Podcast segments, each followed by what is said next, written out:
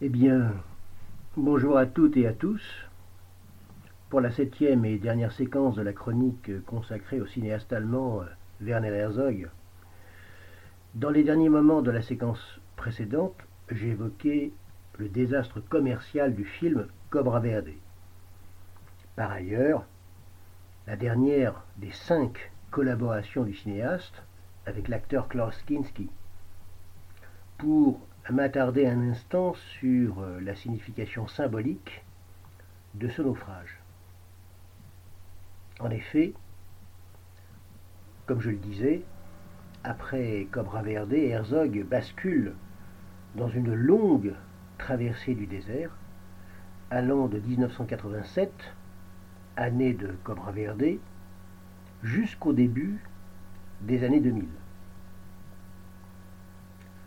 20 ans d'une traversée du désert où il retrouve son anonymat d'autrefois, où plus personne ne pense à lui, ne parle de lui, comme s'il n'existait plus, comme s'il avait disparu de lui-même du paysage cinématographique. Or, au cours de cette longue période d'incertitude, Herzog a fait comme il a toujours fait. Il a travaillé. Il n'a jamais cessé d'enchaîner les projets à cette époque comme à d'autres époques. Il est probable qu'au moins 40% de son œuvre totale se trouve concentrée dans cette période de disgrâce, allant de 1987 à 2004 exactement avec pour l'essentiel des documentaires. Ça, c'est la particularité de la période en question. Et on trouve au cours de cette période des choses étonnantes, fortes, inspirées.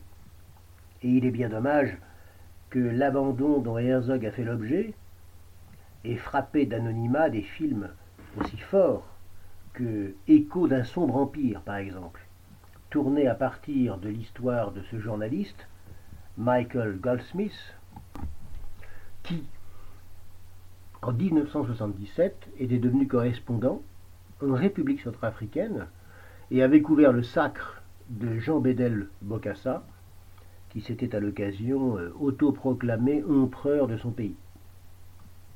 Accusé d'être un espion, le journaliste sera emprisonné et torturé, longuement, sans relâche, jusqu'à sa libération. C'est son histoire qu'Herzog décide de porter à l'écran en 1990 pour nous livrer sans phare l'analyse éprouvante et lugubre des délires sans retour d'un pouvoir dévoyé.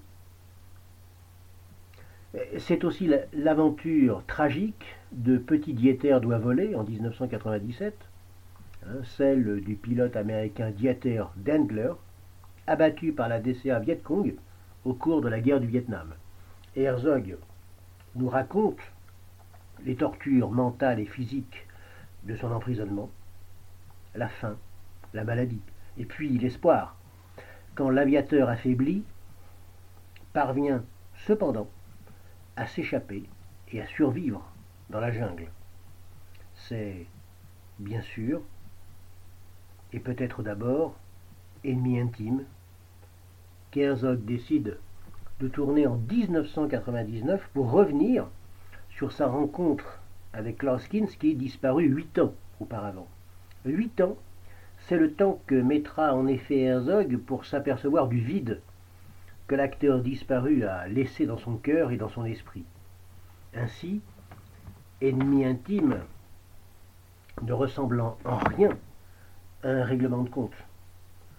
C'est l'histoire d'une amitié, difficile, improbable, contrarié, conflictuel, mais bel et bien d'une amitié. Et justement, l'une des questions auxquelles Herzog consacre son film, c'est pourquoi ai-je autant tourné avec Loskinski Qu'est-ce qui m'a pris de le rappeler quatre autres fois après les orages du premier tournage, celui d'Aguirre la colère de Dieu et dans les derniers moments, au risque même de ma vie. Effectivement, nous l'avons euh, déjà dit, hein, Kinski, sur les tournages de ses films, était incontrôlable, imprévisible, insupportable pour les membres de l'équipe, et ce, dès les premiers moments de chaque tournage, cela depuis très longtemps.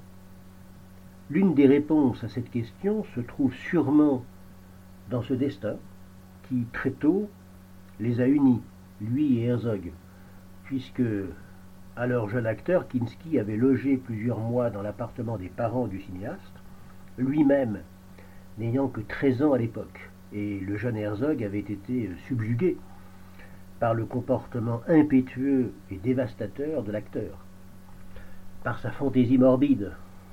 Pourtant, le coup de génie d'Herzog, c'est d'avoir su saisir la fragilité de l'homme, sa douleur, sa solitude, et de s'en être servi précisément à l'écran.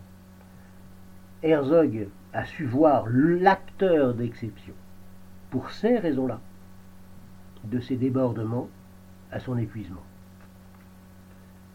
Pour Herzog, oser s'appuyer sur la personnalité torturée de Klaus Kinski pour en puiser la force de ses films, c'était une manière de nous amener, nous, spectatrices et spectateurs, à reconnaître la complexité de la nature humaine, le fait qu'un être humain ne peut se réduire à une seule dimension, que son opacité demeure, échappe à la sagacité de nos interprétations. C'est bien pour cela qu'Herzog ne retient dans son film aucun élément de biographie, que jamais il n'essaie de nous livrer ce qui seraient les clés psychologiques, supposées expliquer la complexité de Klaus Kinski. Il préfère euh, revenir sur des lieux de tournage, associer des séquences d'archives à des images contemporaines, nous montrer son ami tel qu'il pouvait être, cabotin et grotesque, sensible et déchiré, nous laissant imaginer les ressorts de l'expérience intime que lui, Werner Herzog, était en train de traverser à son contact. À l'évidence, grand film sur le manque et la mémoire tenace, l'œuvre d'Herzog se referme sur le visage de Klaus Kinski, dont le regard, soudain, se fait celui de l'enfance, découvrant le miracle d'un papillon venu se poser sur lui.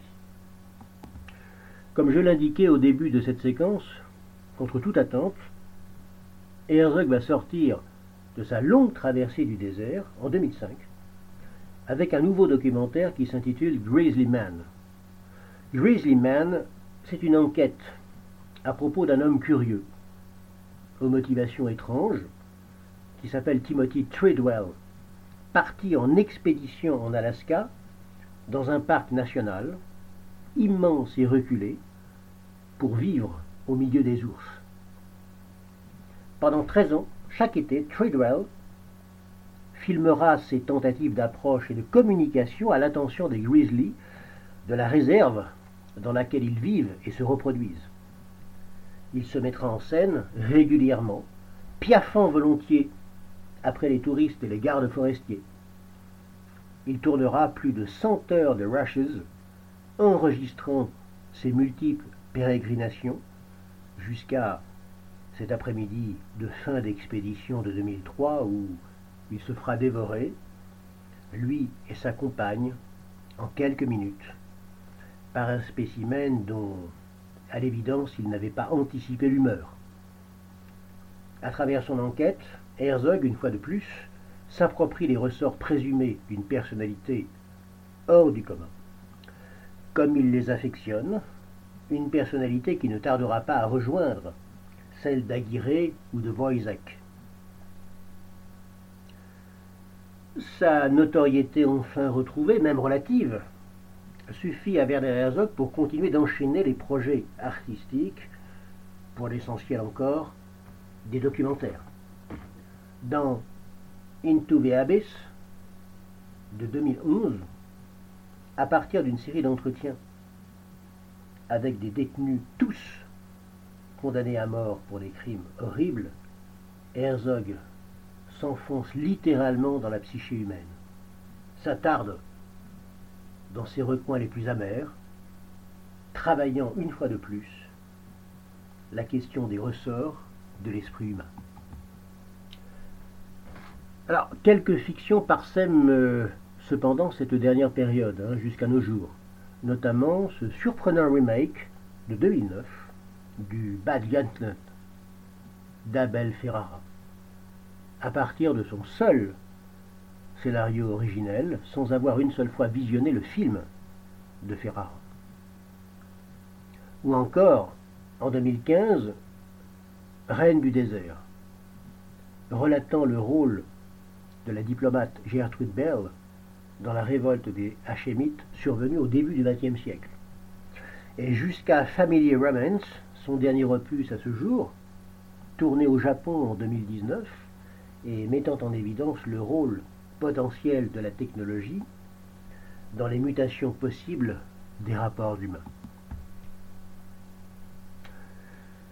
Nul doute qu'au moment où je m'exprime, Werner Herzog continue de traquer l'intimité d'une nouvelle expérience humaine singulière, inattendue, comme s'il avait encore à rendre compte de territoires oubliés ou inconnus. Quel est le carburant secret de Werner Herzog? Après quoi continue-t-il de courir? Qu'est-ce qui le fait se tenir aux aguets encore aujourd'hui? Lui qui affirme n'avoir jamais rêvé. Seule la vibration compte, celle que suscite de nouveaux projets, celle qui justifie de se lancer encore dans des aventures extrêmes au nom d'une croyance sans réserve dans les pouvoirs absolus du cinéma. En 2009, une rétrospective était consacrée à Werner Herzog au Centre Beaubourg. En conclusion de son texte contributif, le critique Olivier Bitoun écrivait Plonger dans la jungle Herzog, c'est découvrir une œuvre d'une incroyable richesse, que ce soit par la diversité des formes utilisées ou par l'étendue des thèmes abordés. C'est découvrir un cinéma en constant renouvellement qui ne se pose ou ne se repose jamais. On sent constamment chez Herzog la soif de nouveauté, l'envie d'essayer de nouvelles choses, d'arpenter des territoires inconnus. Cette variété de l'œuvre n'empêche pas sa profonde cohérence et, de film en film, se font jour des thèmes, des images qui existent depuis les premiers pas du cinéaste. L'œuvre d'Herzog repose sur une vision très claire et réfléchie du monde et de l'humain. Plonger dans la jungle et Herzog est une expérience de spectateur à nul autre pareil. Un voyage dont on ressort indéniablement changé. Ainsi s'achèvent ces chroniques herzogiennes, en espérant qu'elles vous donneront envie de continuer l'aventure en découvrant ces films, ceux que le fil rouge du Parvis 2020-2021 a choisi de proposer à votre regard. En vous remerciant de votre écoute, à bientôt, cette fois dans une vraie salle pour le cinéma.